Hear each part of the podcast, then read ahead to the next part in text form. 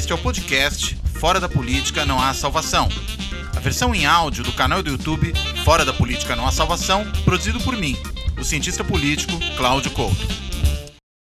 Olá, eu resolvi gravar esse episódio do Fora da Política Não Há Salvação, talvez um pouco mais curtinho, uh, meio em cima da hora, porque hoje realmente o noticiário está muito quente. Né? Hoje é dia 12 de maio e é o dia em que foi exibido aquele vídeo da reunião de Bolsonaro com seus ministros, em que ele possivelmente teria dito que queria intervir na Polícia Federal de fato para proteger a sua prole, né, proteger os seus filhos, todos eles de alguma forma sob investigação da Polícia Federal, em especial da Polícia Federal no Rio de Janeiro.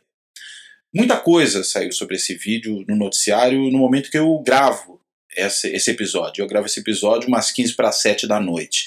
Né? Já saiu que houve ministro, como o caso da Damares, pedindo a prisão é, de governador e prefeito, porque eles tomam decisões à revelia do que o presidente da República quer.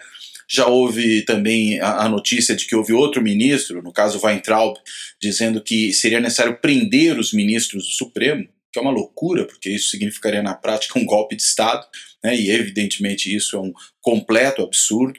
Mas, claro que o mais grave de tudo né, é o presidente ter dito que precisava intervir na Polícia Federal e mudar o diretor da Polícia Federal do Rio de Janeiro para proteger os filhos, né, porque os filhos estariam sob investigação. Se isso realmente aconteceu, se esse vídeo vier à tona, né, se nós soubermos o que efetivamente foi dito ali e se o que foi dito corresponder a isso que vem sendo ventilado, é insustentável que Jair Bolsonaro permaneça no cargo de presidente da República. Porque um presidente que tenta interferir na polícia para impedir que ela chegue ao seu círculo íntimo, e no caso a sua família, porque eles estão sob investigação, é um presidente que não tem condições de se manter à frente do país. É, é improbidade administrativa, evidentemente, mas me parece que é muito mais grave apenas do que improbidade administrativa. Nesse caso aí, é crime de responsabilidade mesmo, porque é uma tentativa de acobertamento, é uma tentativa de fazer com que um órgão como a Polícia Federal opere a favor do núcleo familiar do presidente. Eu, particularmente, defendo a ideia, já desde a época da eleição de Bolsonaro, de que havia uma coisa muito particular nesse governo que se montava né, naquela época quando ele começou a indicar os seus primeiros ministros, e começaram a aparecer os primeiros elementos do que viria a ser o governo. O fato de que talvez o traço mais peculiar né, da administração Bolsonaro, para além do extremismo do presidente, da sua condição de político marginal, da forte presença de militares, né, tudo isso é também peculiar, mas o traço mais estranho, num certo sentido, era essa presença forte da família nuclear do presidente no centro do poder.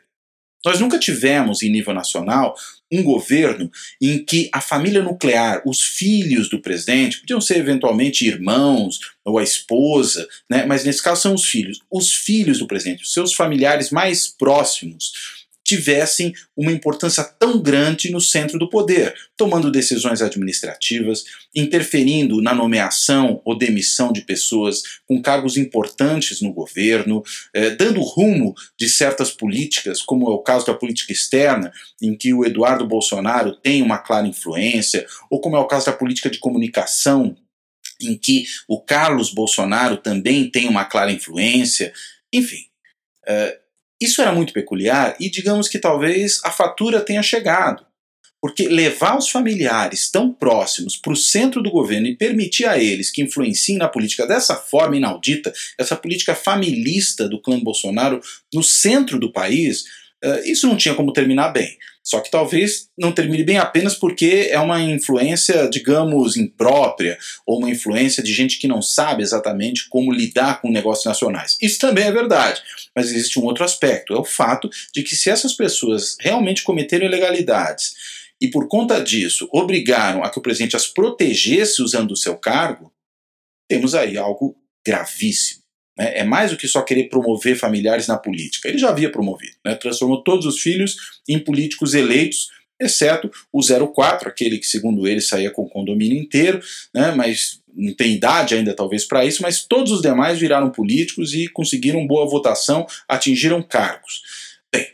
Isso é normal até, no certo sentido. É, é, é da política no mundo todo, os clãs familiares. Veja os Bush, nos Estados Unidos, por exemplo, só para a gente citar um caso, ou os Kennedy, se a gente quiser pegar outro espectro né, ideológico lá, mas uh, ou os Le Pen, né, na extrema direita francesa, para ficar mais parecido com os Bolsonaro, ou as várias famílias políticas que nós temos no Brasil, como os Sarney, os Calheiros, os Barbalho, enfim, a lista é imensa.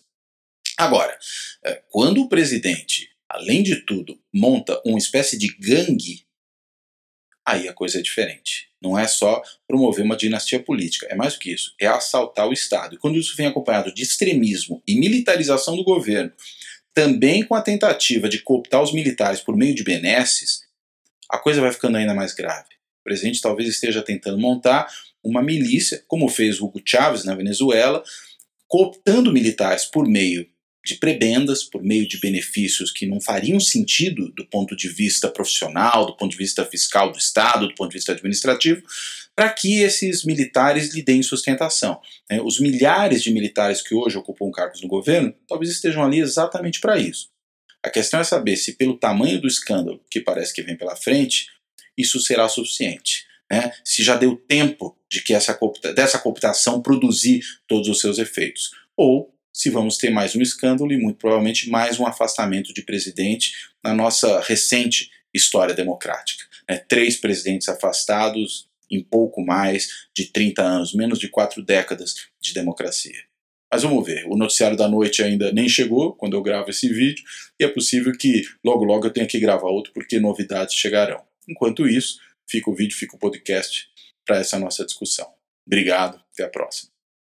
Fora da Política Não Há Salvação está disponível em 16 agregadores de podcast. O Podcast Addict, o Anchor, o Apple, o Breaker, o Castbox, o Castro, o Deezer, o Google Podcast, o Overcast, o Play FM, o Pocket Casts, a Radio Public, o Podcast Republic, o Spotify, o Stitcher e o TuneIn. Além, é claro, do canal do YouTube.